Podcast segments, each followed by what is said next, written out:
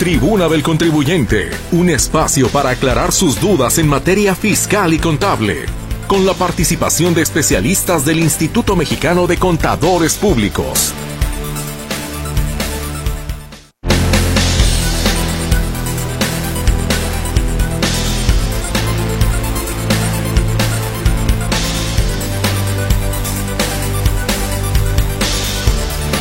Muy buenas tardes, qué gusto poderles saludar. Estamos iniciando una semana, estamos iniciando también, por supuesto, este programa de la Tribuna del Contribuyente que esperamos sea bueno para usted en contenido, en información y por supuesto también en la guía que los señores contadores cada lunes tienen por aquí para usted para sus muy específicas situaciones que estén viviendo en materia fiscal y contable y que ustedes pueden preguntar, pueden asesorarse precisamente. Para eso es este espacio. Y les saludamos con muchísimo gusto mi compañera Berenice Flores, quien atenderá su comunicación en el 33 38 13 15 15 y 33 38 13 14 21. Tengo también a sus órdenes, y ya lo sabe usted, el WhatsApp y el Telegram en el 33 22 23 27 38 con la súplica puntual. Revise su mensaje antes de enviarlo no sea malito, no sea malita, eso de verdad que nos ayuda muchísimo a tener muy claro cuál es su mensaje. Si usted lo revisa, que está perfectamente legible, pues entonces ya de esa manera nosotros también avanzamos de manera más rápida poder, para poder atender al resto de nuestra audiencia. Y saludo a mi compañero Gerardo Huerta esta tarde del control de audio. Soy su servidora Mercedes Altamirano y por supuesto que aquí están ya también presentes los señores contadores. ¿Cómo le va, contador Juan Ramón Olagues? Bienvenido, buenas tardes.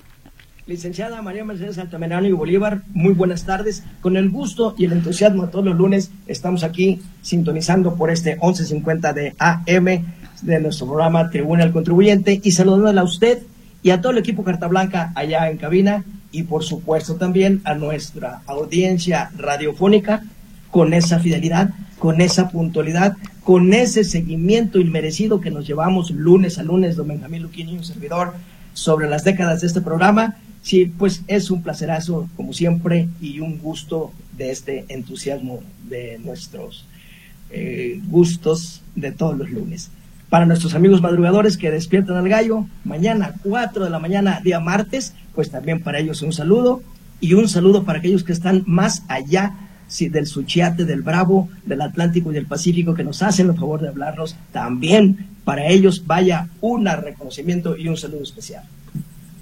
Pues perfecto, señor contador Juan Ramón Olagues, bienvenido sea usted como siempre y por supuesto también con mucho gusto saludo y recibo en este espacio al contador Benjamín Luquín Robles. ¿Cómo le va? ¿Qué tal? Mercedes, muy buenas tardes. Juan Ramón, buenas tardes. Y buenas tardes, saludo a todo el auditorio, como todos los lunes, aquí estamos con el ánimo en alto.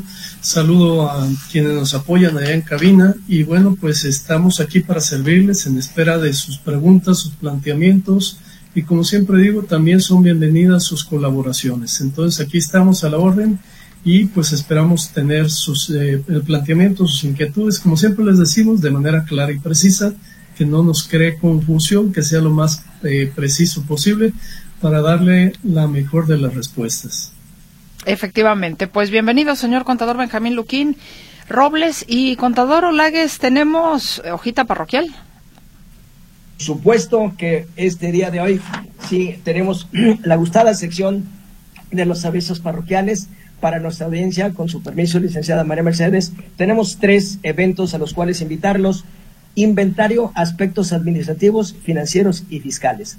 Esto será martes 17 y jueves 19 de octubre en un horario ambos de 4 a 7 de la noche, hora centro, en la modalidad híbrida.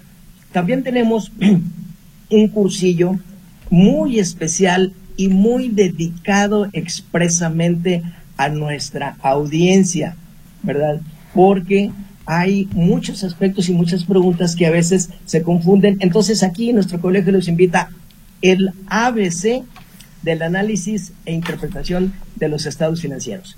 Sí, este cursillo prácticamente podría yo decir que son finanzas para no financieros y contabilidad para no contadores será el miércoles 18 de octubre en un horario de 9 a 2 de la tarde con una duración de 5 horas, también en modalidad híbrida. es decir, en las instalaciones presenciales del colegio y en la plataforma virtual por Zoom.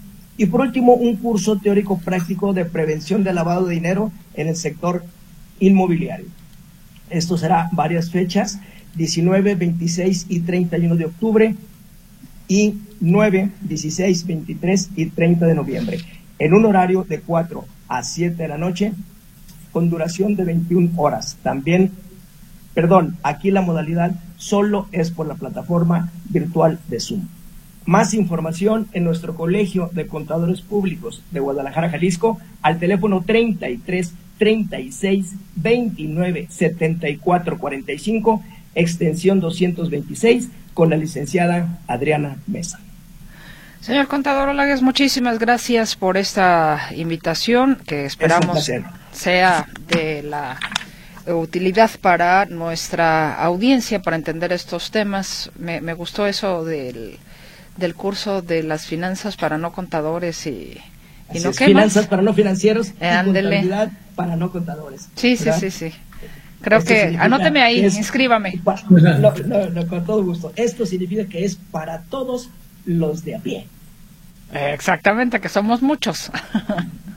Realmente, pues el aspecto fiscal ya ve que es medio complicado, pero aquí don Benjamín le dio la virtud Dios de poder traducir al español de manera que todo el mundo lo entienda. Exactamente.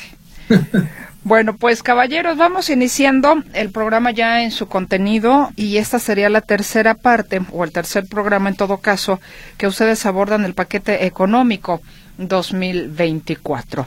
Así es de que, estimado contador Benjamín Luquín Robles, iniciamos con, con usted para esta tercera eh, ponencia de este tema que ha traído para usted durante los últimos dos sábados, los, perdón, los últimos dos lunes, la tribuna del contribuyente. Muy bien, Mercedes, muchas gracias. Este, bueno, pues eh, como lo mencionas, hemos venido platicando aquí acerca del paquete económico que estará pues vigente a partir del primero de enero de 2024, mismo que se encuentra en la Cámara de Diputados en su análisis y posteriormente en su debate y aprobación para eh, después de esto ser turnado a la Cámara de Senadores. Entonces es el procedimiento constitucional, como ya lo mencionamos. Primero viaja a la Cámara de Diputados, esto porque eh, es, eh, digamos, los representantes populares, los representantes del pueblo. Entonces este presupuesto tiene tal trascendencia en la vida pues social, política y económica del país que requiere el análisis en la Cámara, pues de origen en la Cámara de, Diputados. Para efecto, eh, recordar que los diputados son los representantes del pueblo, los representantes directos. Entonces ellos son los encargados, pues, de revisar el paquete y vigilar, cuidar que todo vaya acorde, pues, en, en términos, insisto, que beneficien a la, a la ciudadanía en general. Y bueno, pues creo que es uno de los paquetes eh, pues económicos más ambiciosos del sexenio y también hay que decirlo de la historia moderna de México, ya que el mismo pues será aprobado en una cantidad de récord de ingresos. Estamos hablando de una captación de recursos eh, entre fiscales y no fiscales de 7 billones de pesos, 7 billones que son una cantidad significativa, pero eso es en la parte del ingreso. También recordar que en la parte del egreso vamos a tener más egreso que ingreso. Por parte de, ingreso, de egreso vamos a tener 9 billones de pesos que se van a gastar, que se van a aplicar en el presupuesto de 2024.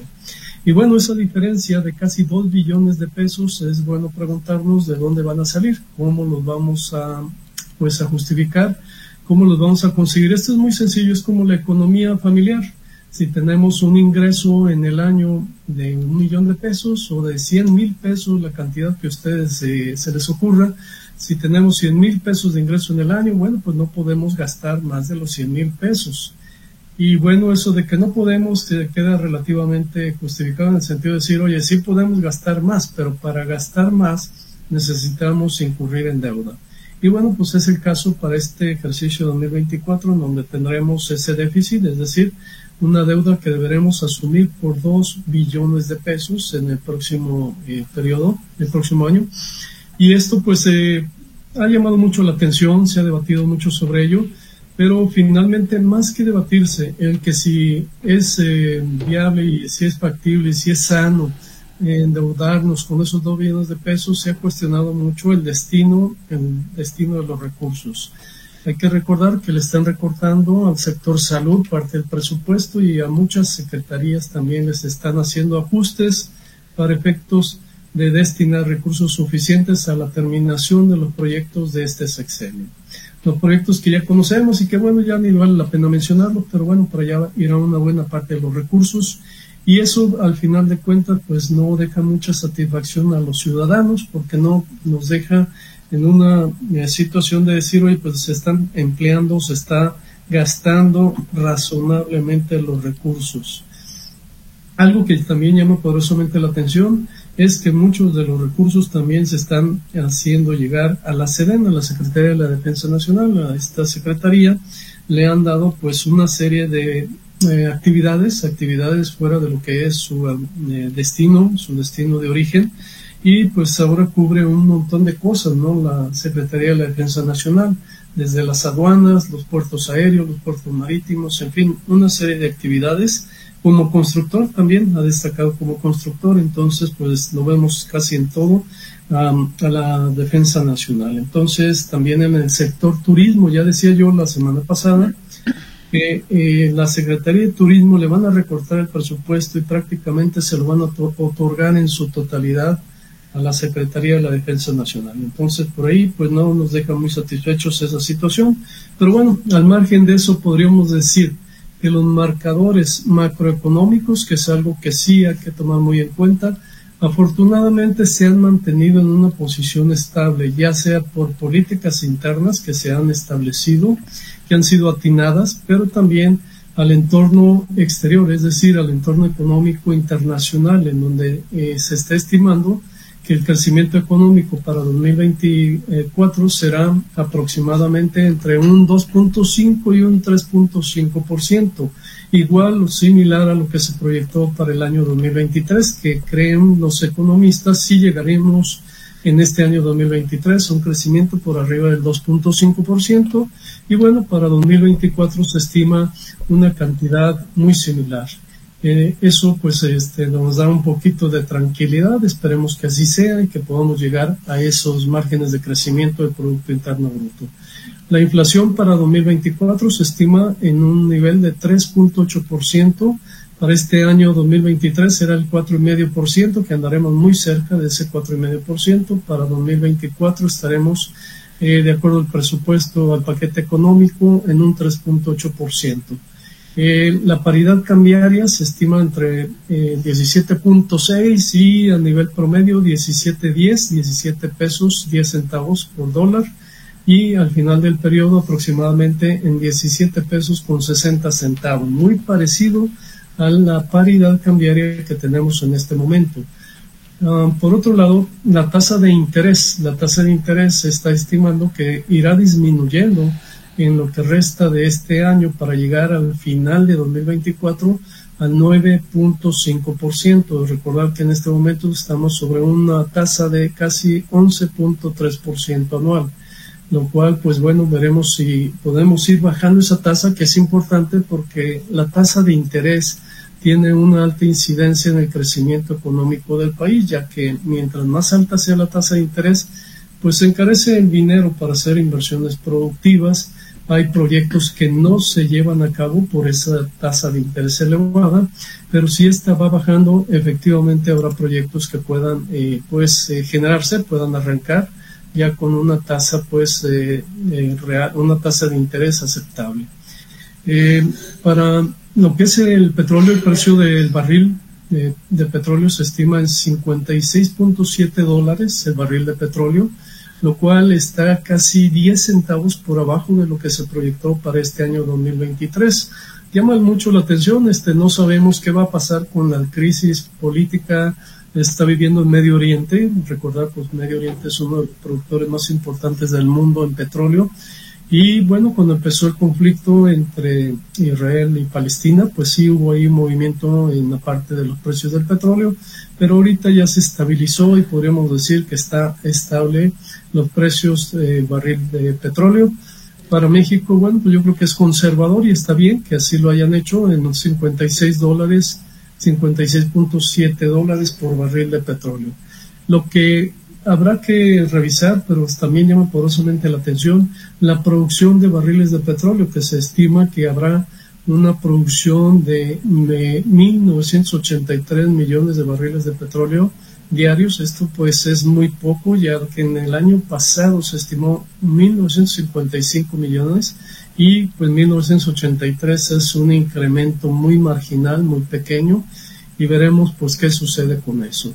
Pues estos son los parte pues de los marcadores, digamos, este, de la parte económica, los números duros que nos, eh, que si eso logramos mantenerlos en niveles aceptables, como están por lo menos propuestos, la economía no va a tener problemas, no vamos a tener tropiezos, no vamos a tener devaluaciones, si se da todo esto como está ahí señalado, excepto pues que, pues que haya un evento internacional que mueva todo eso. Pero por lo pronto creo que sí llegaremos, sí lograremos ese crecimiento, sí lograremos esas paridades cambiarias, si todo va bien. Entonces, este, Dios lo oiga. Y sea por el bien de todos. Que así sea, contador Luquín. contador Olagues. Licenciada María Mercedes, prácticamente lo que es el paquete económico 2023, don Benjamín, perdón, para 2024, la propuesta ya no me dejó nada. Sí, entonces el tiempo que me resta, si no tienen inconveniente, lo invertiré en hablar algunos aspectos relevantes del decreto por el que se otorgan estímulos fiscales a sectores de la industria exportadora. ¿Qué les parece? Me parece muy, bien. Muy bien. Sí, básicamente este decreto fue publicado en el Diario Oficial de la Federación el pasado miércoles 11 de octubre. Sí, y es un decreto que otorga un estímulo fiscal a, las personas morales y físicas de las actividades empresariales que se dediquen única y exclusivamente a los a las exportaciones de productos destinados a la alimentación humana y animal. Es muy específico este decreto. Sí, a todos aquellos contribuyentes también que se dediquen a la exportación de maquinaria de fertilizantes y agroquímicos, materias primas para la industria farmacéutica y preparaciones farmacéuticas. Aquellos contribuyentes exportadores de componentes electrónicos como tarjetas simples o cargadas, circuitos, capacitores, condensadores, resistores, conectores, semiconductores, bobinas, transformadores, arneses y modem para computadora y teléfono. Maquinaria para relojes, instrumentos de medición, control y navegación y equipo médico electrónico para uso médico baterías, acumuladores, pilas, cables de conducción eléctrica, enchufes, contactos fusibles y accesorios para instalaciones eléctricas, contribuyentes que se dediquen a los motores, a la exportación de motores híbridos y de combustibles alternativos para automóviles, camionetas y camiones. Como podemos ver, hay un acuerdo en Europa, dentro de cinco años ya no se van a construir ni se van a comercializar automóviles de combustión interna, es decir, ya no va a haber automóviles y motores de gasolina. Por eso habla de motores de gasolina, coma, híbridos, sí, porque estos no están en ese acuerdo, pero para allá vamos todos. Asimismo, los exportadores de equipo eléctrico y electrónico de sistemas de dirección, suspensión, frenos, sistemas de transmisión, asientos, accesorios interiores y piezas metálicas troqueladas para automóviles, camionetas, camiones, trenes, barcos, aeronaves, motores de combustión interna, turbinas y transmisiones para aeronaves y por último, sí, a los exportadores de equipo y aparatos no electrónicos para uso médico dental y para laboratorio, material desechable de uso médico y artículos ópticos de uso oftálmico. Queremos hacer un énfasis muy especial, que es un decreto muy, muy, muy particular, ¿sí? con pinzas de estos 10 sectores que acabo de mencionar.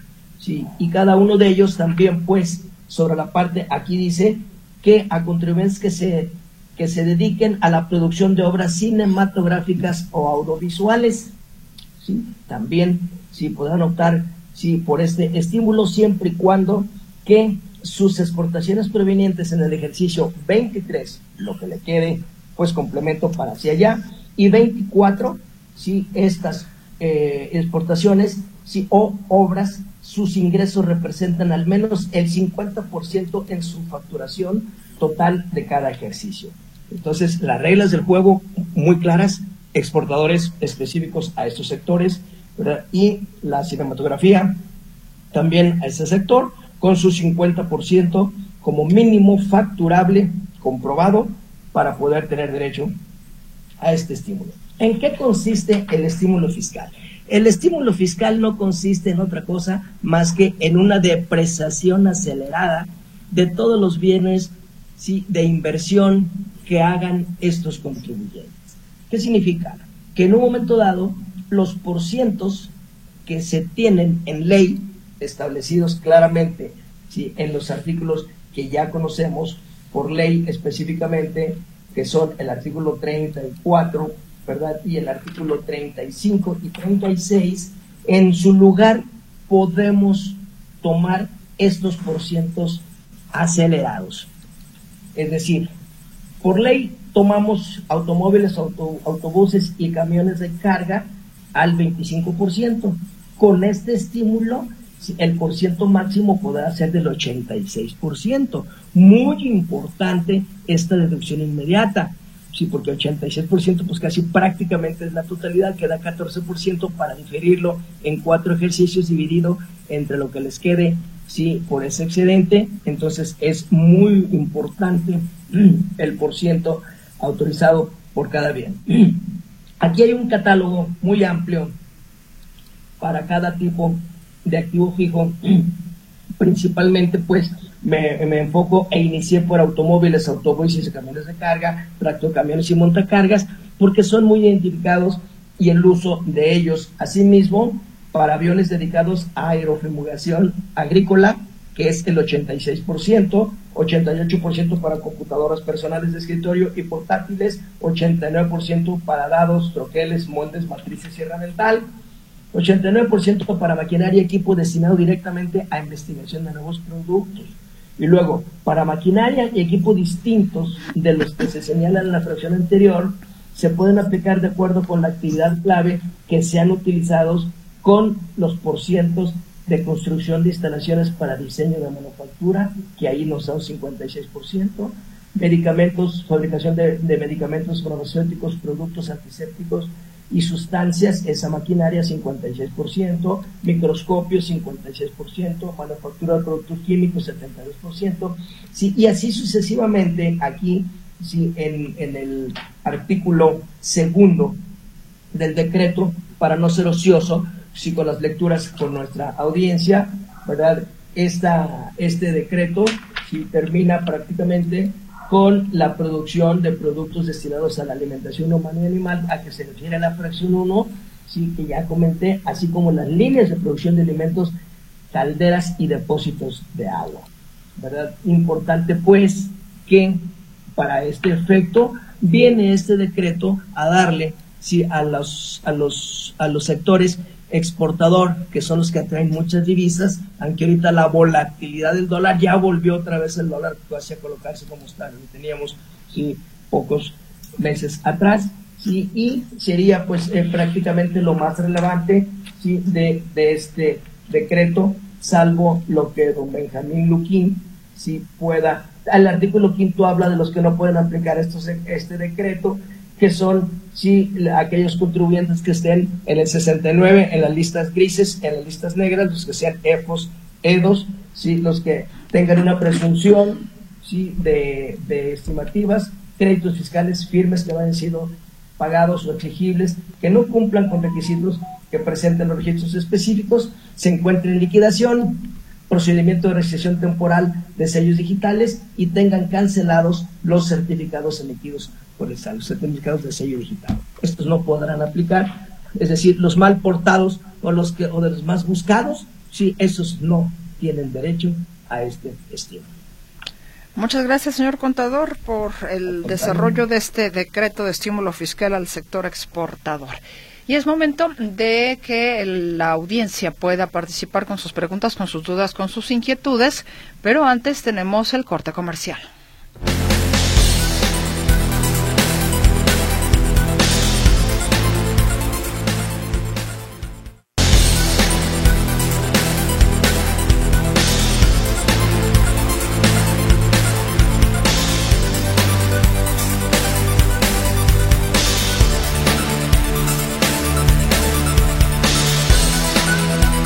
Aquí estamos con usted. Muchas gracias a mi querido ingeniero Pablito, que nos viene a, ahora sí que a dejar la cabina funcionando como debe de ser. ¿O no, Pablito?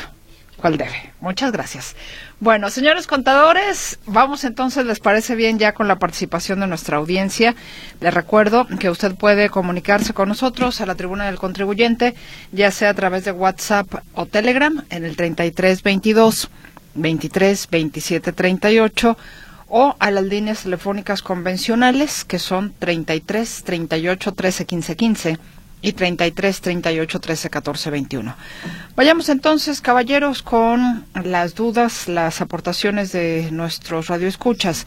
Nos dicen, buenas tardes, quisiera preguntar a los contadores si hay algún problema con el fisco y las instituciones bancarias, si en un mismo día se hacen transferencias de cinco mil pesos a tres cuentas distintas porque son hermanos y coinciden apellidos. Aclaro, los hermanos son a quienes se les haría la transferencia. No hay ningún problema en absoluto, este, nada más eh, justificar este, en un momento determinado el, el origen o motivo de, los de las transferencias. Si es un préstamo, si es una, eh, un regalo del dinero, ¿qué, ¿qué naturaleza tiene ese movimiento? Nos dicen, saludos licenciada, amigos contadores, tengo dos dudas.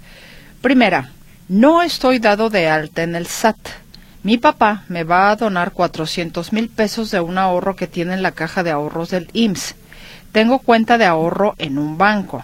Pregunta, ¿quién me realiza el documento de donación y a quién se lo muestro? ¿Al SAT o al banco? ¿O por la cantidad no hay problema que mi papá me haga transferencia de su cuenta a mi cuenta de ahorro? Sí, mire, eh, básicamente no hay problema con esta, este, este donativo, porque lo que va a hacer su papá de sus ahorros, del fondo de ahorro, que es dinero transparente, se lo va a donar a usted. Sí, habrá que hacer un contrato de donación y este contrato de donación habrá que ratificarlo por notario público. Y sí tendrá que sacar su y contraseña porque aunque no rebasa los 600 mil pesos, ¿verdad? Sí, de alguna manera sugerimos que presente sí, la, la, declaración informando el importe de este donativo. No nos dice si tiene ingresos por otro concepto. Yo creo que no, porque dice que no tiene y contraseña, ¿verdad? Pero en el final final, pues por ser los 400 mil pesos y no rebasar, pues pareciera ser que ni siquiera tuviera la obligación de informar, pero de todas formas los promedios le van a llamar la atención a la Secretaría de Hacienda y a la UIF. Y entonces es por eso que sí queremos que presente su declaración informando el importe de ese dinero. La segunda pregunta de Adrián es como se llama nuestro radio escucha. Dice, he escuchado que el SAT tiene evaluadores. Pregunta, ¿Qué pasa? Ejemplo, si yo le vendo un terreno muy caro o muy barato a la licenciada, de acuerdo al precio que evalúa el SAT, ¿quién paga impuesto en este ejemplo? Gracias por la orientación.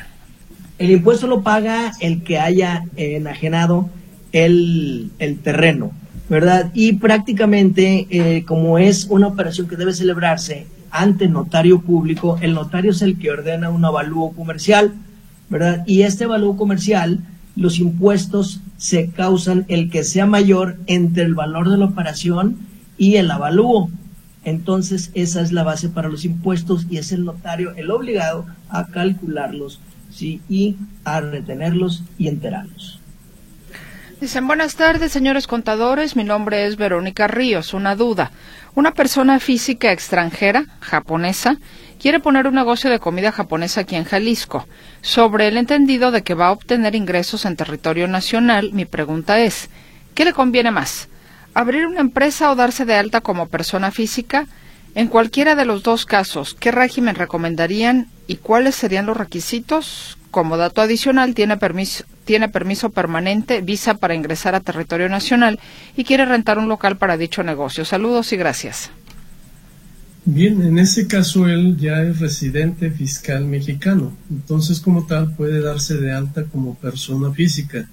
Yo le sugeriría que de inicio intenten el reciclo si es que califica tanto con los ingresos como con las condiciones establecidas para los mismos. ya que el régimen simplificado de confianza, pues como sabemos, tiene una tasa de impuesto muy, muy baja, que eh, nada más tomar en cuenta que es en función de los ingresos y no sobre la utilidad. Por lo que le queda del año, pues son tres y medio millones de pesos que él reciclo perfectamente, pero no sabemos cuáles van a ser los ingresos, no nos los dijo. ¿Cuáles son los ingresos que espera obtener? Pero de todas maneras, valórelo por lo que es 2023 o lo poco que le queda 23 y en enero 2024, pues proyectar todo el ejercicio. Gracias al señor Evaristo Ruiz por sus saludos para todo el equipo y dice, persona física, actividad empresarial. Si renta una casa en cuatro mil pesos, ¿cuánto ISR pagaría aproximadamente? No, don Evaristo Ruiz, no se preocupe usted por, por esa cantidad, ¿verdad? Porque cuatro mil pesos se va a usted dar de alta ¿sí? en el reciclo, va a pagar usted la gloriosa cantidad de 100 pesos mensuales, ¿verdad? Entonces, 100 pesos mensuales en el año, ¿verdad? Van a ser 1.200 pesos. Si realmente va a querer estar usted en regla, de en el reciclo, arrendamientos, ¿sí? y serán 1.200 pesos la carga fiscal por los 48 mil pesos que va usted a recibir de rentas. Saludos del contador Reyes. Pregunta. A un colegio le pagaron más de 100 mil pesos en efectivo por colegiaturas de dos hermanos. El pago lo hizo el padre de ellos. ¿Se tiene que presentar aviso o declaración informativa al SAT por ese dinero en efectivo? Si es así, ¿en qué forma se presenta ese aviso? Gracias por su asesoría. Eh, consideramos que sí, estrictamente la ley de impuesto a la renta, en el artículo 76, establece la obligación de manifestar cuando se reciben pagos por montos superiores a 100 mil pesos en efectivo. Entonces, este es el caso y el caso se presenta como un aviso, no un aviso, sino una... Una ficha de trámite. Ficha de trámite ante el SAT, exactamente, ficha de trámite. Soy Francisco Franco para comentar que en los meses de agosto y septiembre de este año no se precargaron los CFDI correspondientes a los ingresos de una empresa del régimen de personas morales. Tuve que hacerlo manualmente en otro apartado que tiene la aplicación del pago provisional. La pregunta es, para el fin de año, en la declaración anual, ¿sería la misma falla de la aplicación que no me reconozca los ingresos mencionados? Eh, cuando usted dijo que lo hizo por separado en otro aplicativo y lo aceptó el sistema, entonces no habría la razón de preocuparse por el cual no quedarán timbrados. Sí, aquí lo, lo, que llama la atención es el problema de la falla técnica, ¿verdad? Que se tuvo, pero pareciera ser que por esa otra aplicación la subsanó. No le vemos problema. Buenas tardes, contadores. Adquirí una vivienda y la estoy renovando. Y para, y para contraté, bueno, Contraté unos albañiles para que se encarguen del trabajo y me registré ante el IMSS para asegurar a los albañiles. Y en la delegación del IMSS me dicen que los albañiles tienen un salario de garantía con el que se deben registrar ante el IMSS. Pregunta, ¿cuál es la cantidad base con que se debe registrar a los albañiles según el IMSS? Gracias y buenas tardes, Jesús López. No tenemos aquí a la mano el tabulador, le sugerimos que lo cheque en, en, la tabla de salarios mínimos profesionales y ahí podrá ver este, cuáles son los salarios de estos trabajadores de la construcción. El mismo Seguro Social en la división, sección que se presentó, ahí le debieron haber dado toda la información y ahí viene precisamente cuál es el salario mínimo por metro cuadrado o por, o por mano de obra presalzado o por el día que corresponda, ¿verdad? Que está publicado en el Diario Oficial de la Federación. Fíjese que me llama mucho la atención ese tipo de cosas, o en algunas oficinas, que efectivamente llega uno y pregunta, oiga, ¿le puedo pagar con billete de 50? No. Pero ni siquiera te pueden decir, te avientan el que sigue, ¿no? En lugar, no me puede pagar usted con billete de 50, pero me puede pagar con uno de mil pesos.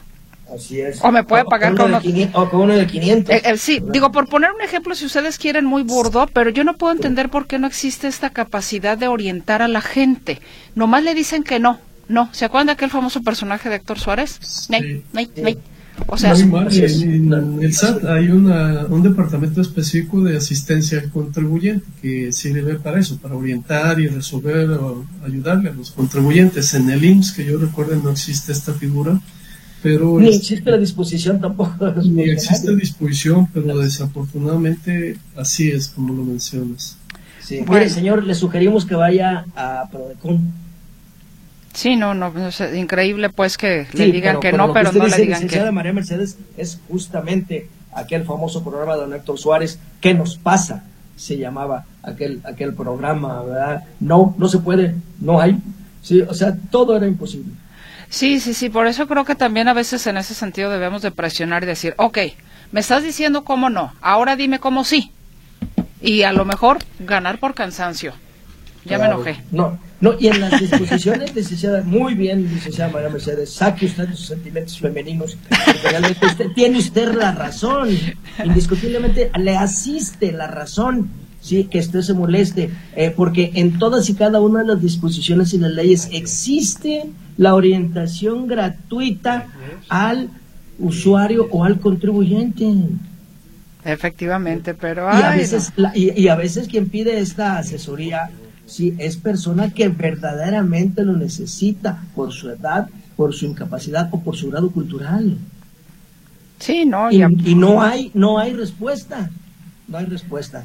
Dios tenga en la gloria a Héctor Suárez. Y, no lo sabemos todo en esta vida. este programa era la realidad de nuestro país. ¿Qué nos pasa?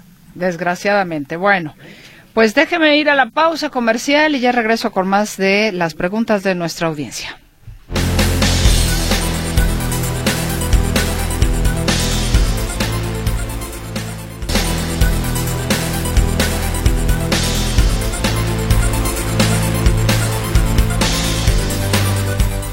Estamos de regreso en esta tribuna del contribuyente. Hay más participación de usted, la que por supuesto agradecemos como siempre infinitamente. Nos dice Jesús García, cuando inviertes tu dinero en el sistema no financiero, ¿los intereses que te dan solo los reflejas en la declaración anual o tienes que darte de alta en algún apartado en el SAT? Tiene que incrementar la obligación de ingresos por intereses, entonces, o en el capítulo de otros ingresos, en este caso particular. Eh, eh, habría que ver qué retenciones le hace esa institución que le paga intereses, ¿sí? si le hace retenciones de impuestos sobre la renta, si le emite las constancias de retención, y sí debe estar inscrito o dado de alta la obligación de eh, ingresos por intereses o del capítulo de otros ingresos. Continúo con más participación. Nos dicen buenas tardes, mi nombre es Leopoldo. A mí me mandó Hacienda un aviso en donde me dicen que en los años 2018, 2019 y 2020 no coinciden con las declaraciones de lo que declaré a lo que ellos capturaron y bueno, vi que en la realidad sí hay diferencias, pero es que no tenía unas facturas canceladas. No se las reporté como debería ser y al final cancelando las sí coincidimos, pero no sé cómo hacerles llegar la información. ¿Me podrían orientar cómo hacerlo? Sí, si ya hizo la corrección y ya coincide, presente un aviso de aclaración vía buzón tributario, sí, y ahí aclárele perfectamente sí, la razón de las diferencias y cómo fueron subsanadas.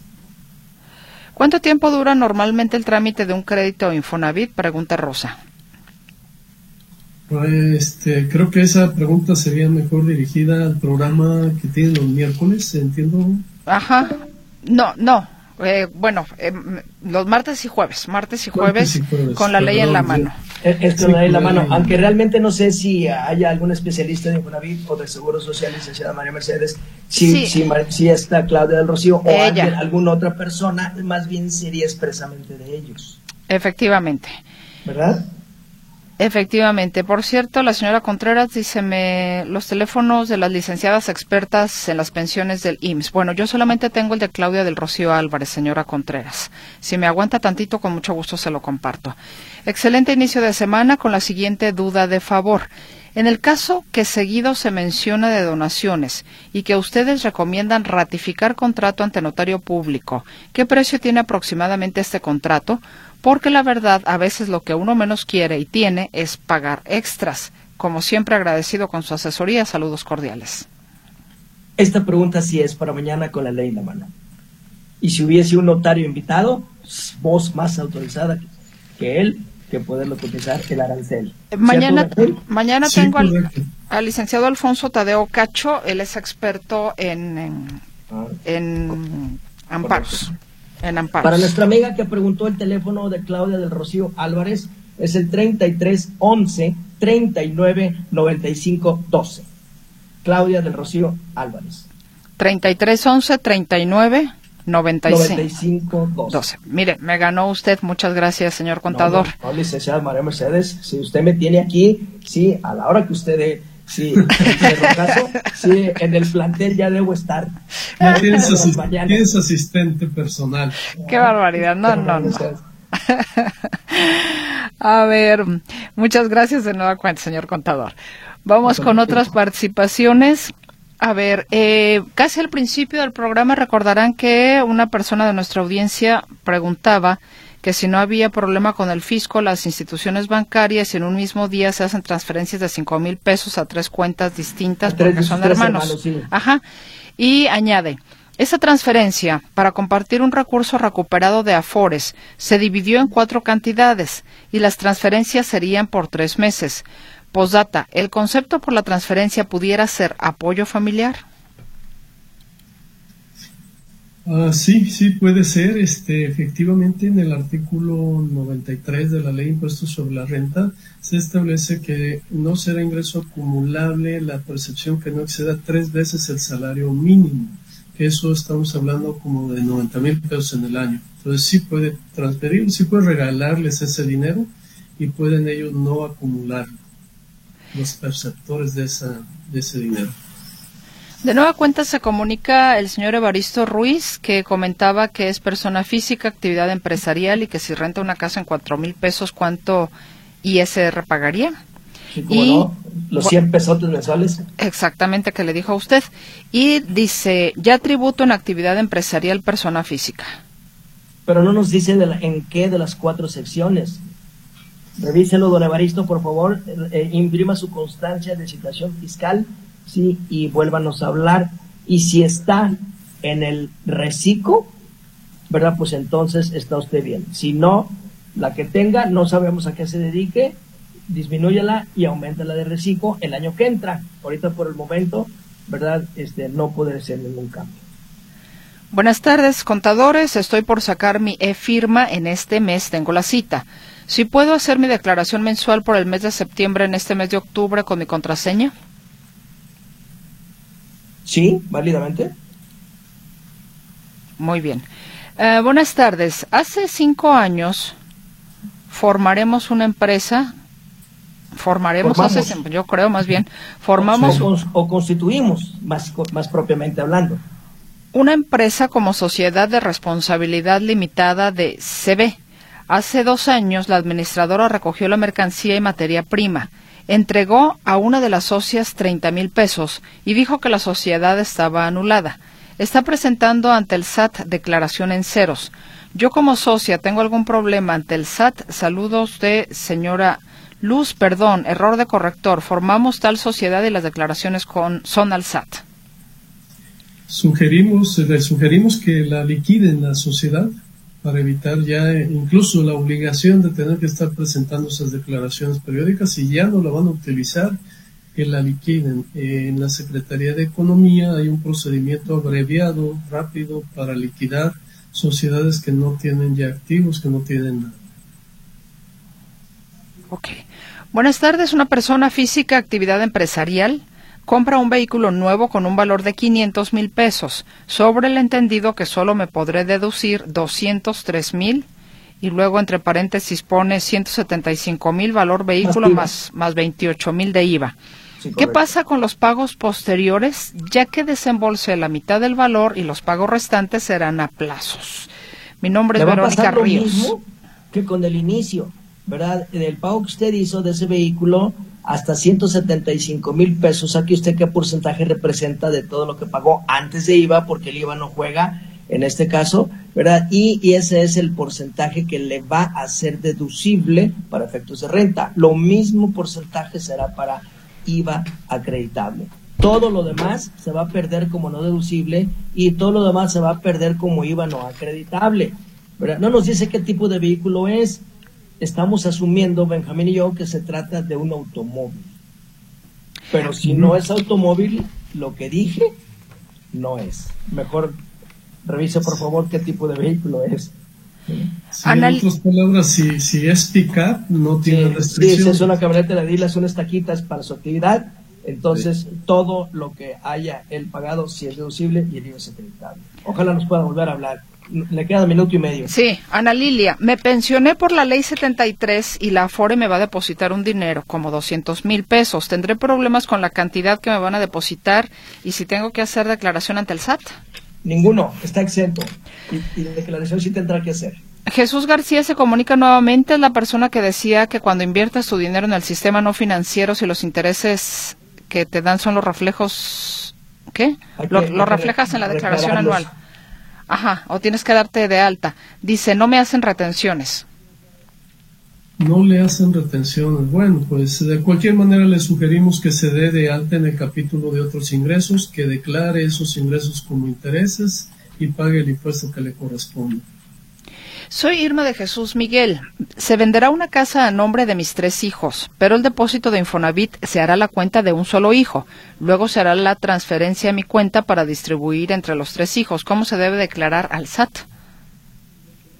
No nos da cantidades, ¿verdad? Y, y, y también porque toda esa vuelta. ¿Cómo está exactamente? ¿Quién es el titular y quién es el que va a recibir sí, el importe de la subcuenta?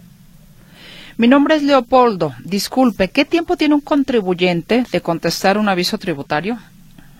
En el mismo requerimiento, ahí le dice, si el, requerimiento le dice en el buzón cuántos días tiene. Generalmente son 10 días hábiles, aproximadamente. Pero sí, chéquelo, chéquelo en el aviso. Chéquelo en su requerimiento, por favor, ahí dice. Pues se nos acabó el tiempo, caballeros. Acabamos, bueno, ustedes de contestar las preguntas de nuestra audiencia. sí, acabamos, Está usted correctamente hablando. Yo de leerlas y ustedes de contestar. Bueno, somos equipo, ¿cierto? Así es. Caballeros, con el gusto y agradecimiento de siempre, contador Benjamín Luquín Robles, contador Juan Ramón Olagues, hasta el próximo lunes. Muchas gracias a ambos. Muchas gracias por la invitación y buenas tardes. Muy buenas tardes. Y a usted también, ya lo sabe, gracias y aquí le esperamos el próximo lunes en una emisión más de la Tribuna del Contribuyente.